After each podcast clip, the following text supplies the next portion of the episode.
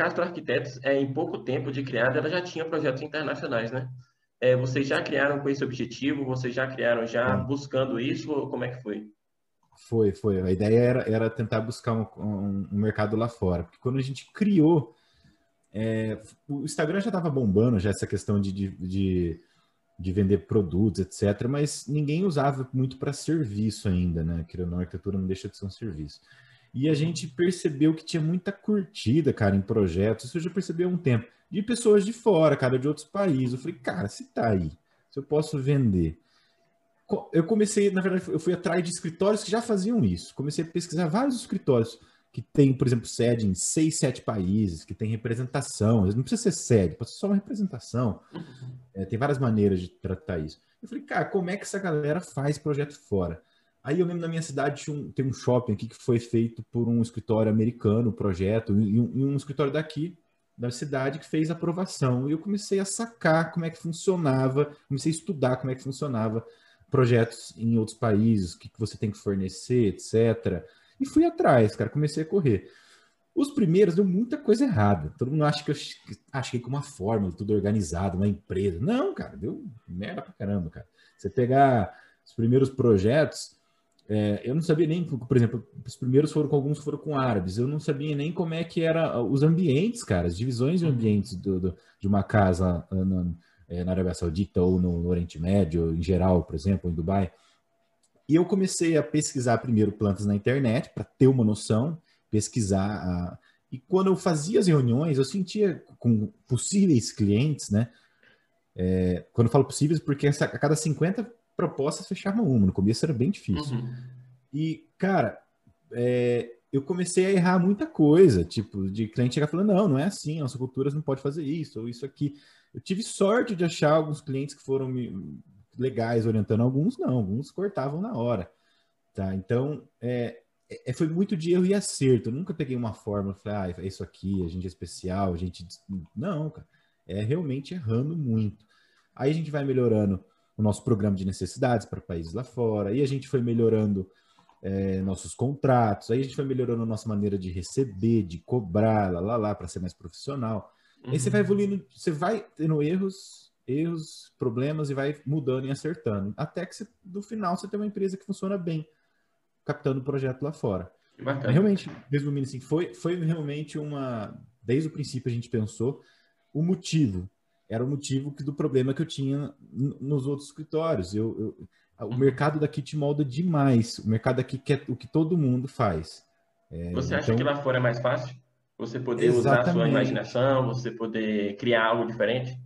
Sem dúvida, cara, sem dúvida. É, é que isso funciona assim. Você quer procurar, é, vamos lá, alguma porção, poucos clientes que aqueles que são cabeça aberta, que quer te fazer assim coisas totalmente diferentes. Se você procurar só na sua cidade, você vai achar um ano, se você se achar.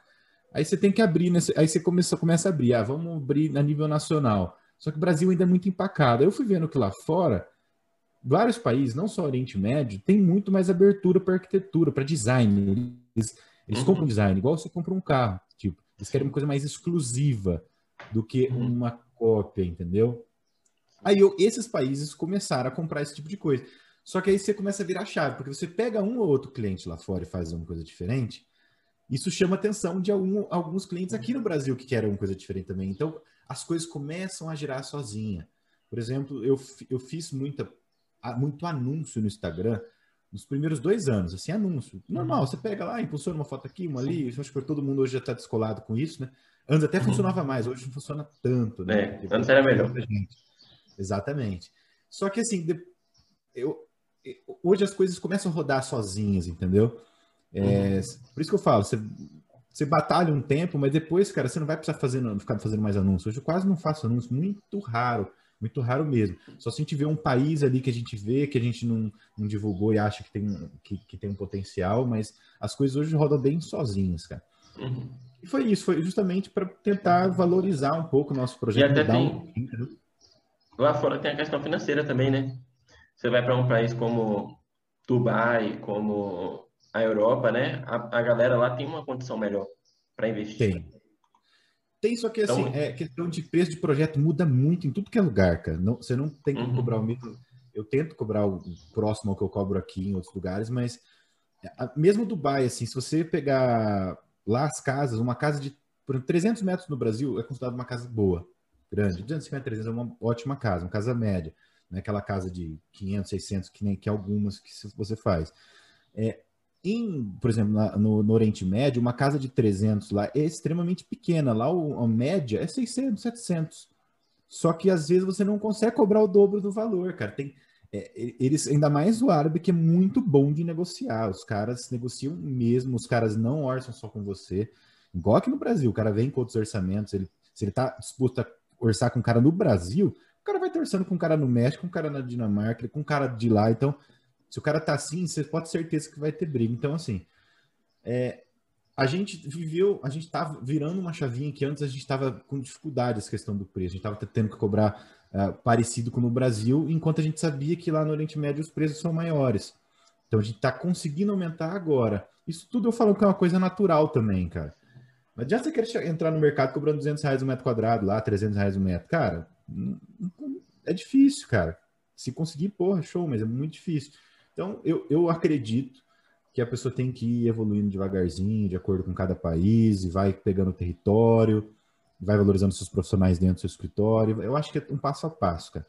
Até porque a gente é um estúdio que era muito pequeno, a gente não tinha esse know-how de estúdio grande, então o ideal é você ir devagarzinho mesmo, para não também meter o pré pelas mãos lá, é lá na frente se bananar, né?